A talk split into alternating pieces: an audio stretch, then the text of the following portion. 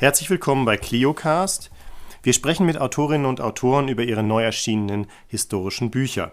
Mein Name ist Jan-Friedrich Missfelder. Ich bin Mitglied der ClioCast-Redaktion bei infoclio.ch und unterrichte frühneuzeitliche Geschichte an den Universitäten Zürich und Basel.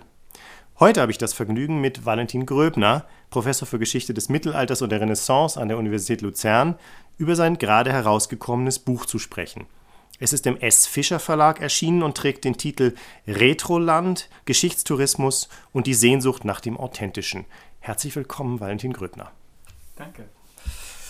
Ihr Buch behandelt die Funktion von Vergangenheit und Geschichte in der modernen Tourismusindustrie ebenso wie die touristischen Elemente in der zeitgenössischen Geschichtskultur.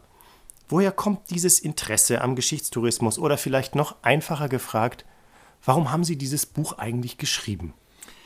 Ähm, weil ich Tourismus, die touristische Nutzung von Relikten aus der Vergangenheit wirklich faszinierend finde und weil sie mir gleichzeitig auf die Nerven geht. Ähm, ich äh, stolper in ähm, historische Imaginationen von der Vergangenheit, äh, die auf eine ganz interessante Art und Weise ähm, historische Erkenntnisse, also wissenschaftliche Erkenntnisse mit den lustigsten kommerziellen Inszenierungen kombinieren. Und ich finde diese Art von Mischungsverhältnissen einfach wirklich interessant. Können Sie ganz kurz vielleicht in drei, vier Sätzen so die ganz drei, vier Grundideen und Grundthesen des Buches noch einmal zusammenziehen?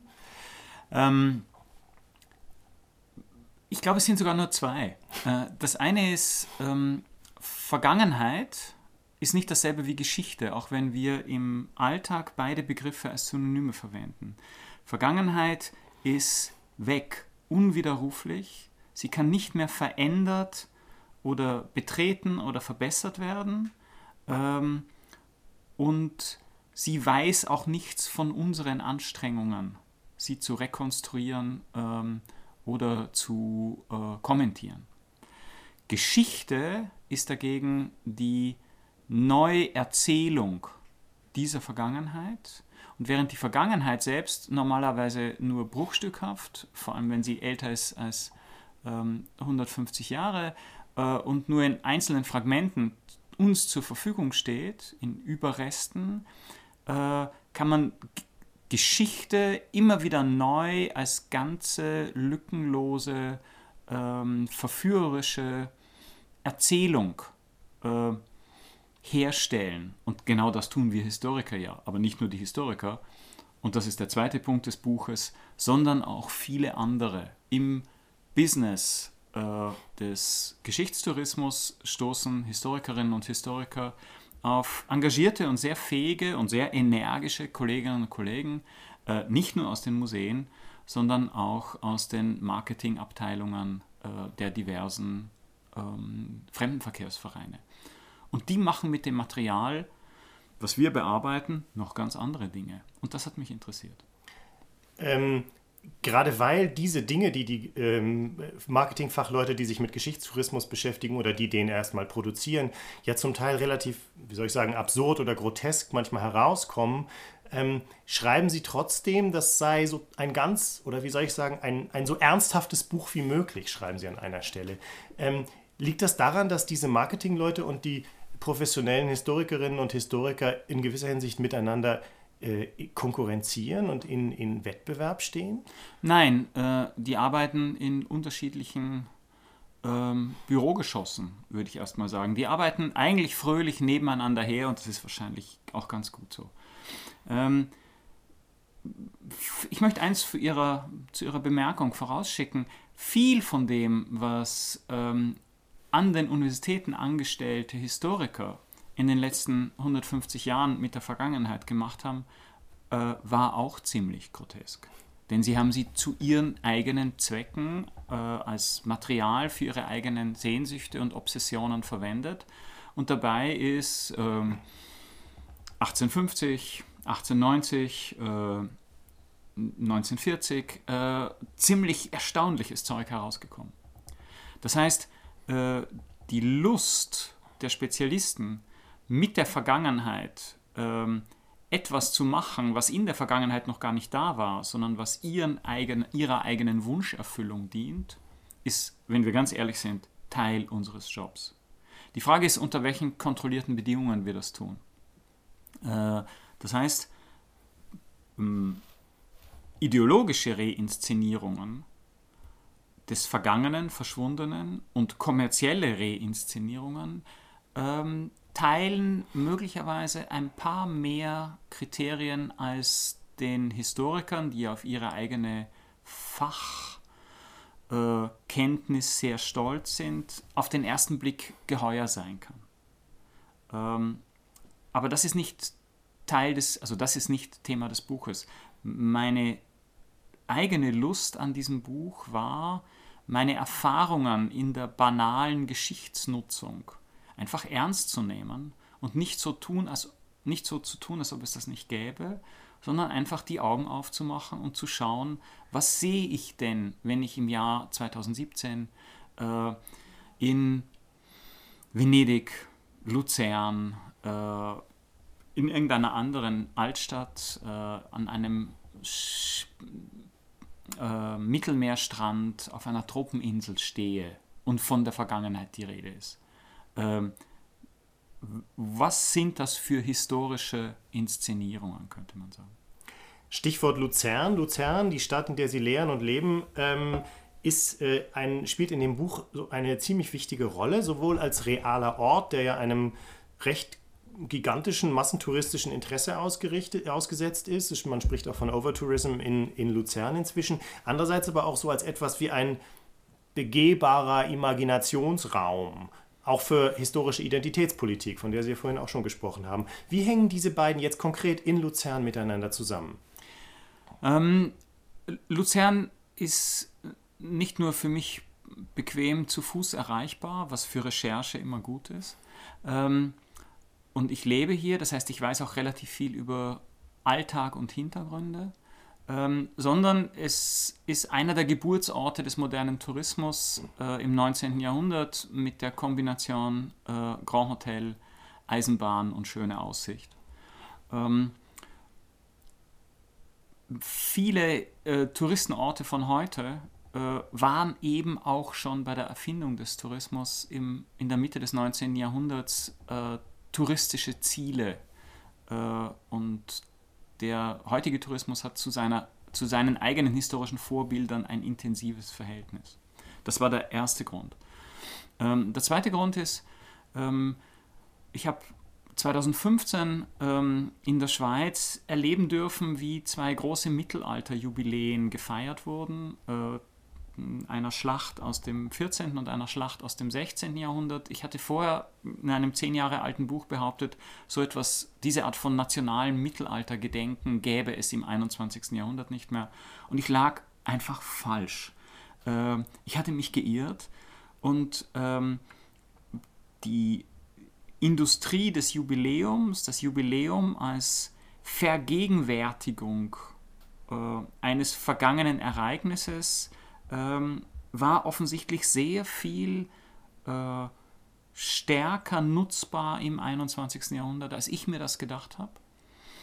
Und ähm, deswegen kommen diese Jubiläen ähm, in dem Buch relativ deutlich vor, relativ ausführlich, weil sie mit der Geschichte des Jubiläums, mit der Geschichte des Standortmarketings, mit dem Erfinden und Inszenieren von Jubiläen seit den 1970er Jahren, seit den 1930er Jahren seit den 1880er Jahren eine ganze Menge zu tun haben.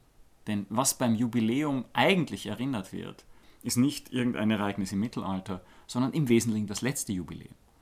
Äh, und diese Jubiläen sind, und das kann man sehr schön zeigen, ähm, Vervielfältigungsketten, äh, an sich selbst erinnernde ähm, äh, Spiegelbilder einer selbstgemachten Vergangenheit. Und das, da haben sie eine ganze Menge Ähnlichkeiten mit den touristischen Inszenierungen. Das heißt, auch im Massentourismus wird relativ selten das tatsächlich angeschaut oder zumindest begehrt, was tatsächlich zu sehen ist, sondern man begehrt sozusagen eine, eine, ähm, eine Erfahrung, die andere Touristen auch schon gemacht haben und die man möglicherweise wiederholen möchte als diese Erfahrung selbst. Das ist sehr schön ausgedrückt. Sie hätten das eigentlich. Äh, ähm, so schön könnte ich das gar nicht formulieren. Ähm, der Tourist will sich seit 150 Jahren selber begegnen. Er will dabei aber nicht allein sein, sondern einen Reiseführer dabei haben. Ähm, und er möchte gleichzeitig davon überzeugt sein, dass er zwar noch das Echte sieht, aber dass dieses Echte bald kaputt gehen wird. Das heißt, Tourismus ist seit 150 Jahren ähm, mit einer starken ähm, Wahrnehmung der Vergänglichkeit dessen gekoppelt, was man eben gerade besichtigt. Ähm, und ähm, der Tourismus ähm, hat, und deswegen mag ich den Ausdruck Massentourismus nicht so gerne, ähm, der Tourismus hat ein sehr intensives Verhältnis zu seinen eigenen paradoxen Grundlagen. Äh, Hans Magnus Enzensberger hat das in dem wunderbaren Satz ausgedrückt, äh, dass der Tourist das zerstört, was er sucht, indem er es findet. Aber das hat schon John Ruskin 1857 geschrieben. Das heißt, es gibt eine Art von melancholischer Grundhaltung, ähm, in diesem Geschäft, ähm, die deutlich die Wirkung dieser Inszenierungen noch steigert. Jetzt noch einmal Venedig sehen, das Parthenon noch einmal retten. Äh, das sind äh, Erzählmuster, die extrem gut fürs Geschäft sind, und zwar seit sehr langer Zeit. Das heißt, die übliche Gegenüberstellung zwischen den alten, echten Reisenden und den modernen, dekadenten, faulen, ähm, ungebildeten Massentouristen greift so, glaube ich, nicht, weil sie ein altes Erzählmuster des Tourismus ist von Anfang an. Schon am Beginn des 19. Jahrhunderts gehen sich die Touristen selbst auf die Nerven. Hat dieser Tourismus einerseits ähm, der, der immer das gerade noch Erreichbare, noch nicht ganz Verlorene sucht. Das ist die eine Seite, aber hat dieser Tourismus nicht noch eine zweite Seite inzwischen, zumindest im späten 20. und frühen 21. Jahrhundert, nämlich möglicherweise eine Sehnsucht nach einem Tourismus selbst oder einen Tourismus, der einen Tourismus selbst besichtigen oder erfahren möchte, den es nicht mehr gibt. Nämlich die damals, wie Sie selber gesagt haben, noch echten Reisenden, die man, die, die man selber nicht sein kann. Also ich gehe mal von mir selber aus, ich bin ein großer Fan von den großen historischen Grand Hotels, die in der Schweiz rumstehen, in den Schweizer Alpen rumstehen. Und vielleicht, wenn ich mich ganz wenn ich ganz ehrlich mit mir selber bin, habe ich dort die Sehnsucht nach einem Tourismus, den ich selber gar nicht mehr erfahre, aber den ich selber nachspielen kann. Sozusagen nach einem, das Nachspielen eines Touristen des 19. Jahrhunderts im 21. Ja, aber bitte mit Mikrowellenherd und WLAN. Äh, genau. Auf dem Zimmer. Ähm, ähm, Wobei nicht zwingend. Nicht äh, zwingend. Es gibt auch die Erfahrung, dass man möglicherweise gerade das ähm, vermissen möchte.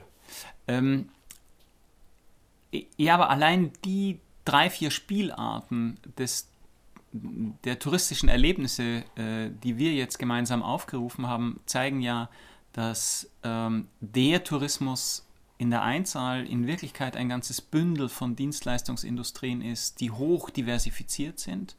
Und das ist auch gar nicht anders möglich, denn die Branche ist für 10% des globalen Bruttonationalprodukts verantwortlich mittlerweile ähm, und ähm, für, ähm, also das ist die drittgrößte Dienstleistungsbranche des Planeten. Das heißt, die ist enorm diversifiziert und vom äh, Strand bis zum äh, zur Bildungsreise in Museen ähm, bis zum ähm, Ayurveda Resort ist dort bis zum Extremkletter-Workshop, ist dort natürlich alles im Angebot. Aber sehr, sehr viel davon hat mit der Rückgewinnung von Zeit zu tun, mit einer persönlichen Zeitreise in unterschiedlich verortete Frühers, eigene biografische oder kollektive kulturelle diese, diese Form des Geschichtstourismus, die hat ja auch ihre eigene Geschichte. Und Sie sprechen das in dem Buch auch an. Ähm, und Sie starten eigentlich Ihre Genealogie des Geschichtstourismus mit einer äh, Betrachtung der Sacri Monti im nördlichen Piemont ähm, seit dem 15. Jahrhundert. Ähm, der eigentliche Schwerpunkt und dann mit dem Luzern-Kapitel ohnehin liegt dann durchaus im, im 19. Aber können Sie vielleicht noch mal ganz kurz diese Genealogie dieses Geschichtstourismus von den Sacrimonti bis ins 19. Jahrhundert und darüber hinaus kurz nochmal nachzeichnen? Ähm, die Sacrimonti sind deswegen so interessant, weil dort ähm, mit äh, massivem Sponsoring äh, des äh, lokalen Erzbischofs und des Herzogs von Mailand ähm, die Pilgerstätten im Heiligen Land nachgebaut werden im Maßstab 1 zu 1, ähm, um die Pilger nach Jerusalem vor den Misshandlungen, vor den vermeintlichen Misshandlungen und äh, durch die dortigen äh, bösen Muslime zu schützen, aber um natürlich einen neuen Wallfahrtsort zu schaffen. Und äh, diese ähm, Sacrimonti, in denen kann man die gesamte Passionsgeschichte und übrigens auch die gesamte Bibel in den ausgebauteren Varianten besichtigen als Themenpark zum Anfassen in 3D, farbig. Ähm, und die waren von Anfang an ein riesiger Erfolg. Die sagen, wir sind nicht das Echte, wir sind aber genauso gut wie das Echte und du musst nicht äh, übers Meer nach Palästina fahren, sondern du hast es vor der Haustür, wenn du nur den Eintritt bezahlst. Ähm, das heißt, die es ist die selbstbewusste Künstlichkeit dieser Inszenierungen, die sagen, wir zeigen genau so, wie es vor damals 1500 Jahren zu Christi Geburt war, ähm, die mich so sehr fasziniert hat. Der Tourismus, eine der, wenn man so will, Wurzeln äh, des modernen Tourismus ist nämlich selbstverständlich die Pilgerschaft. Man geht irgendwo hin, um von dem Ort verändert und verbessert zu werden und um dort auch ein Stück weit seine Sünden loszuwerden. Ähm, der zweite, die zweite Wurzel, und das bringt uns ins 19. Jahrhundert, ist dann natürlich der Wunsch nach einer besonders intensiven Erfahrung von etwas, was eigentlich weg ist, nämlich der Vergangenheit. Äh, und diese beiden Wurzeln zusammen mit einer neu gebauten Infrastruktur, nämlich der Eisenbahn, äh, ähm, schaffen diesen enormen Wirtschaftszweig und verändern dabei natürlich massiv die Vergangenheit, die besichtigt wird. Denn das 19. Jahrhundert reißt unendlich viel mittelalterliche Baudenkmäler ab, weil sie nicht mehr gebraucht werden, und gleichzeitig schafft sie neue, äh, nämlich die, die man haben will, die man vermisst, die man sich herwünscht, äh, neue Altstädte, neue mittelalterliche Burgen, neue Schlösser, neue Kathedralen, ähm, um das Vergangensein der Vergangenheit zum Verschwinden zu bringen.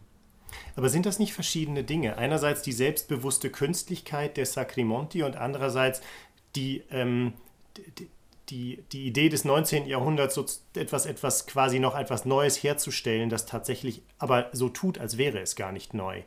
Aber vielleicht noch mal kurz zur selbstbewussten Künstlichkeit. Das erinnert mich natürlich an, in gewisser Hinsicht an Initiativen oder Projekte des, der absoluten Postmoderne des, des, des äh, 21. Jahrhunderts, beispielsweise in China, in denen ganze europäische Dörfer ähm, französische und englische Dörfer quasi nachgebaut werden, ohne dass man, damit, damit die Touristen gar nicht die, die weite Flugreise nach Europa anzutreten brauchen, sondern quasi schon zu Hause eine Erfahrung machen können, als seien sie woanders.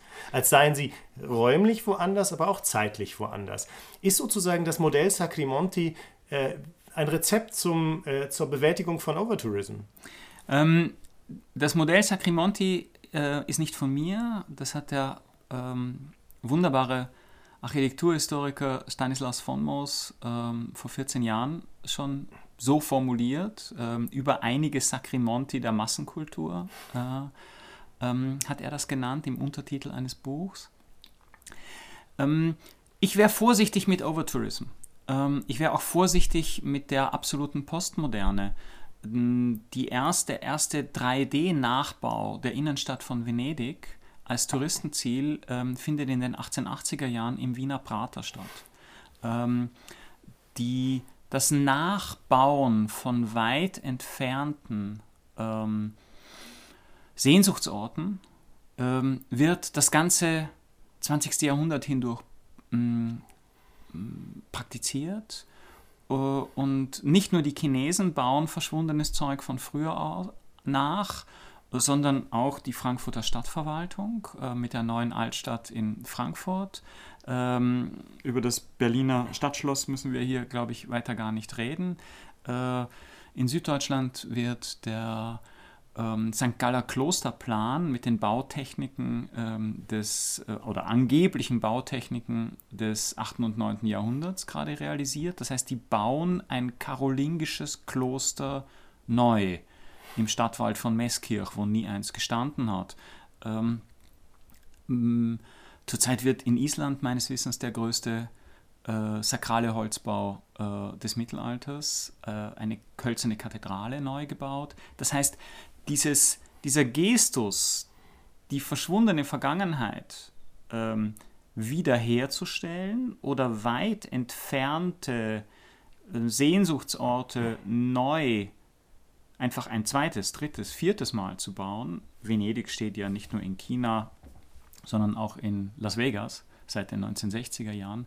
Das ist, glaube ich, nicht ähm, radikal postmodern, sondern ist ein Teil der Baugeschichte der letzten 200 Jahre.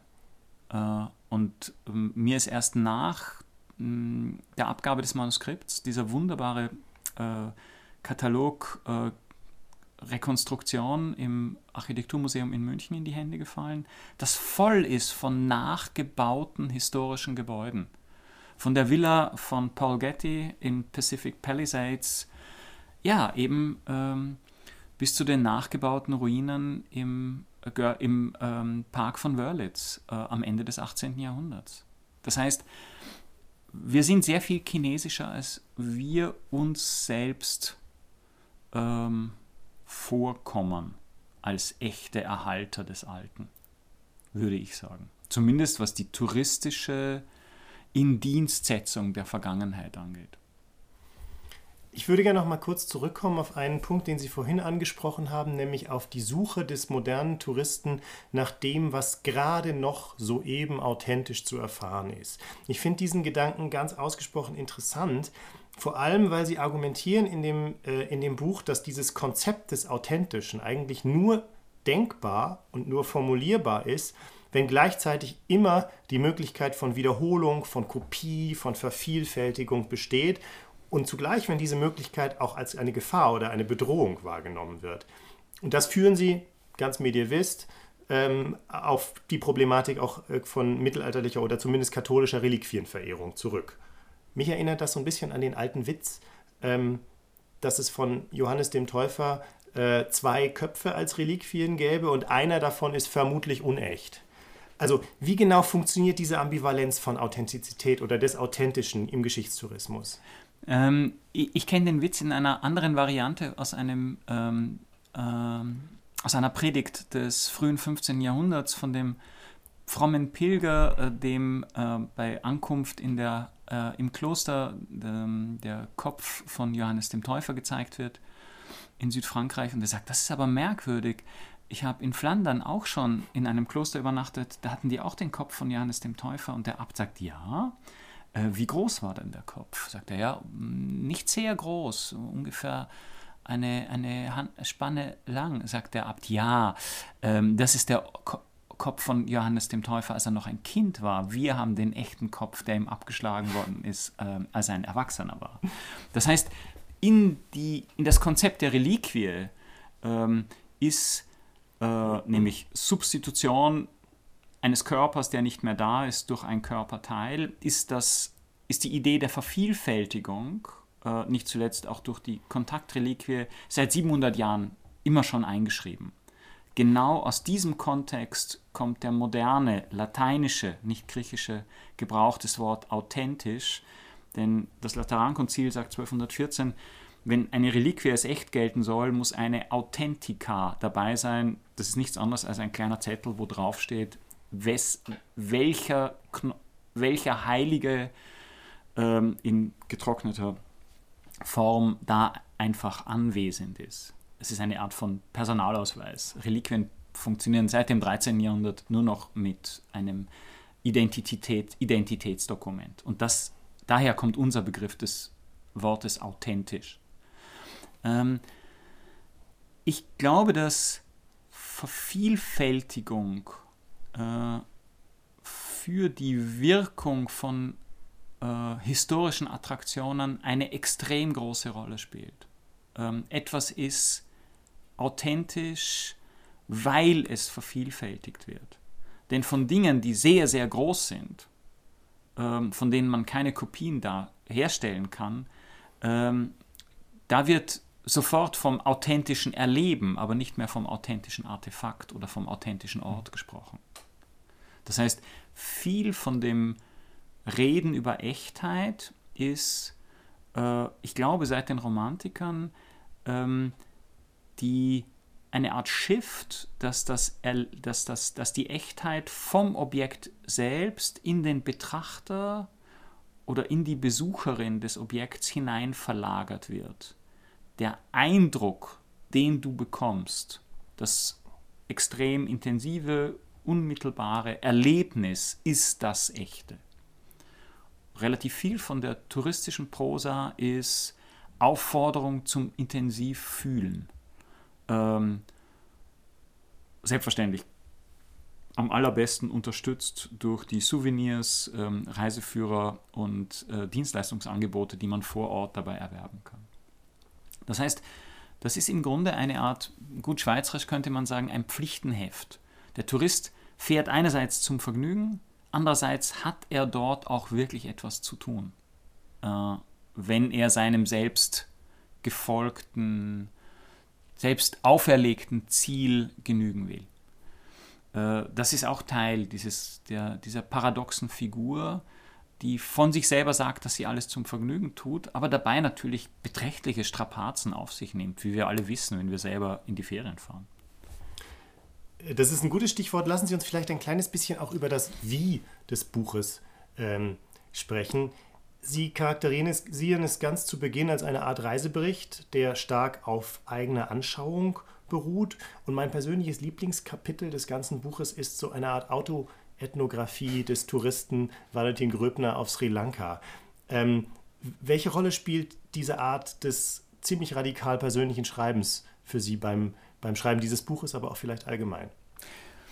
Äh, für mich ist es ein Experiment, geht das? Oder auch ein bisschen als Autor, ähm, wie peinlich wird es, wenn ich von mir selber anfange zu erzählen. Aber bei diesem Buch, ich habe in früheren Büchern auch schon ein bisschen damit experimentiert, aber sehr viel schüchterner. Ähm, bei diesem Buch schien mir eins klar, ich kann nicht über Tourismus schreiben und dabei so tun, als ob ich selber nicht zum Vergnügen in die Ferien fahre. Ähm, sehr häufig an Orte, an denen ich früher auch schon einmal war. Äh, da gibt es eine biografische Prägung. Und seitdem ich Kinder habe, fällt mir auf, dass ich mit diesen Kindern auffallend häufig an Orte fahre, die an, ähm, an die meine Eltern mit mir und meinen Geschwistern auch gefahren sind. Da scheint es eine Art von Wiederholungszwang äh, zu geben, die ich einerseits ähm, amüsant finde, andererseits auch erschreckend. Und ich konnte in einem Buch, in dem es um die Wiederholung, um das Stillstellen der Zeit, um den Tourismus als Reproduktionsagentur, äh, doch nicht so tun, als ob ich das nicht auch täte. Das heißt, ich musste mich selber reinbringen, wenn ich mich selber als Autor ernst nehmen will. Ähm, ich finde die Rolle des Moralpredigers ähm, für einen Historiker ähm, ein bisschen zu verlockend und deswegen extrem uninteressant. Das heißt, ich musste mich selber hineinbringen äh, und dann fand ich, ich mache eine Zweiteilung des Buches. Es gibt Abschnitte, äh, die sich mit eigenen, die auf eigenen Reiseerlebnissen beruhen. Ähm, und die sind als, man könnte sagen, Clips ähm, oder Einsprengsel in die generelleren Überlegungen, theoretischeren und nicht persönlichen Überlegungen eingebaut. Äh, denn ich, mir schien es sinnvoll, das deutlich voneinander zu trennen, ähm, aber ich konnte nicht so tun, als ob ich nicht selber auch als Tourist unterwegs wäre. Herausgekommen ist eine Art von Mischung aus Essay und ähm, äh, dem schönen Aufsatzgenre äh, aus der Schule mein schönstes Ferienerlebnis. Vielleicht noch ein letztes Wort zum Stil des Buches. Ähm, diese einzelnen Abschnitte und kleine Kapitel enthalten viele Subabschnitte oder kleinere Abschnitte, die da eine eigene Mikrodramaturgie haben, ganz oft. Meist beginnen oder enden die mit so kleinen und ganz genussvoll, zumindest für mich auch genussvoll zu lesen, aber zumindest ich vermute auch genussvoll präsentierten äh, Thesen oder Paradoxa, die manchmal so ein bisschen fast klingen wie so Punchlines aus amerikanischen Late-Night-Shows oder so etwas. Ich gebe mal ein ganz kleines Beispiel und bitte Sie dann, das kurz zu kommentieren. Sie schreiben an einer Stelle relativ zu Beginn, zitieren Sie Walter Benjamins Bild vom Strudel, in dem sich verschiedene Zeitebenen miteinander verschlingen, also eine Art Wasserstrudel, aber dann kriegt das einen ganz anderen Twist. Äh, ich zitiere, das Monument kündet also von etwas, das einmal da war, dann verschwunden, aber jetzt für den Betrachter wieder sichtbar gemacht worden ist. In Anlehnung an Walter Benjamins Bild vom Strudel des Historischen könnte man hier von einem kleinen Zeitstrudel sprechen. Aber Strudel nicht verstanden als Wirbel, in dem die Strömung sich um sich selbst dreht und fortwährend einsaugt und ausspeit, sondern als Süßspeise. Übereinandergelegte Vergangenheiten verschiedener Herkunft, aufgerollt und dann in einem einzigen gut dekorierten Objekt konzentriert. Mit Puderzucker. Äh, schauen Sie, dafür gibt es zwei Erklärungen. Ähm, die eine ist relativ naheliegend. Ähm, ich komme aus einer Stadt, nämlich Wien, äh, die zum Strudel ein ganz besonderes Verhältnis hat. Der Strudel selbst hat eine sehr, sehr interessante Geschichte. Das ist osmanische Küche, äh, die aus dem Vorderen Orient kommt und einen Siegeszug zusammen ähm, ähm, mit den Osmanen einen Siegeszug durch die äh, Küche des östlichen Mitteleuropa angetreten hat, bis weit nach Italien hinein. Aber darum geht es mir nicht. Ich als Schreiber äh, ist mein Job, den Leuten etwas beizubringen, äh, was sie vielleicht noch nicht wissen, ähm, so knapp und so amüsant wie möglich äh, dass sie es selber für ihre eigenen Zwecke weiterverwenden können.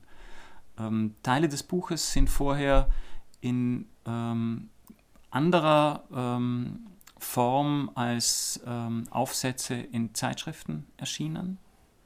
Ähm, und dann, wenn man nur vier Seiten oder 70.000 hm, Zeichen zur Verfügung hat, argumentiert man anders man versucht Tempo reinzubringen, man macht, äh, man spitzt zu. Und ähm, das wollte ich in diesem Buch in gewisser Weise beibehalten. Außerdem vergessen Sie nicht, ich, hab, äh, ich hatte ähm, beim, für das ganze Buch und auch für die, äh, erst recht für die Texte, die vorher als in Zeitschriften erschienen waren, hatte ich strenge Lektorinnen und Lektoren. Äh, das heißt, wenn das Buch funktioniert, ähm, ist das nicht nur mein, und wenn man das Buch mit Spaß liest, ähm, ist das nicht nur meine Arbeit, sondern es ist auch die Arbeit der Leute, die mit mir an dem Text gearbeitet haben und die ganz oft gesagt haben, ähm, Valentin, schmeiß das einfach raus. und das war ein Teil des Vergnügens äh, am Buch. Äh, dieses Vergnügen, während man es schreibt, ist meistens überhaupt das genaue Gegenteil von Vergnügen sondern man muss Dinge noch einmal machen, kürzen, umstellen. Ähm, aber wenn das gut rausgekommen ist, äh, dann freue ich mich natürlich. Das ist aber mein Job als Autor, dass die Leserinnen und Leser nicht das Gefühl haben, sie verschwenden mit mir ihre Zeit. Ganz herzlichen Dank für das Gespräch, Valentin Gröbner.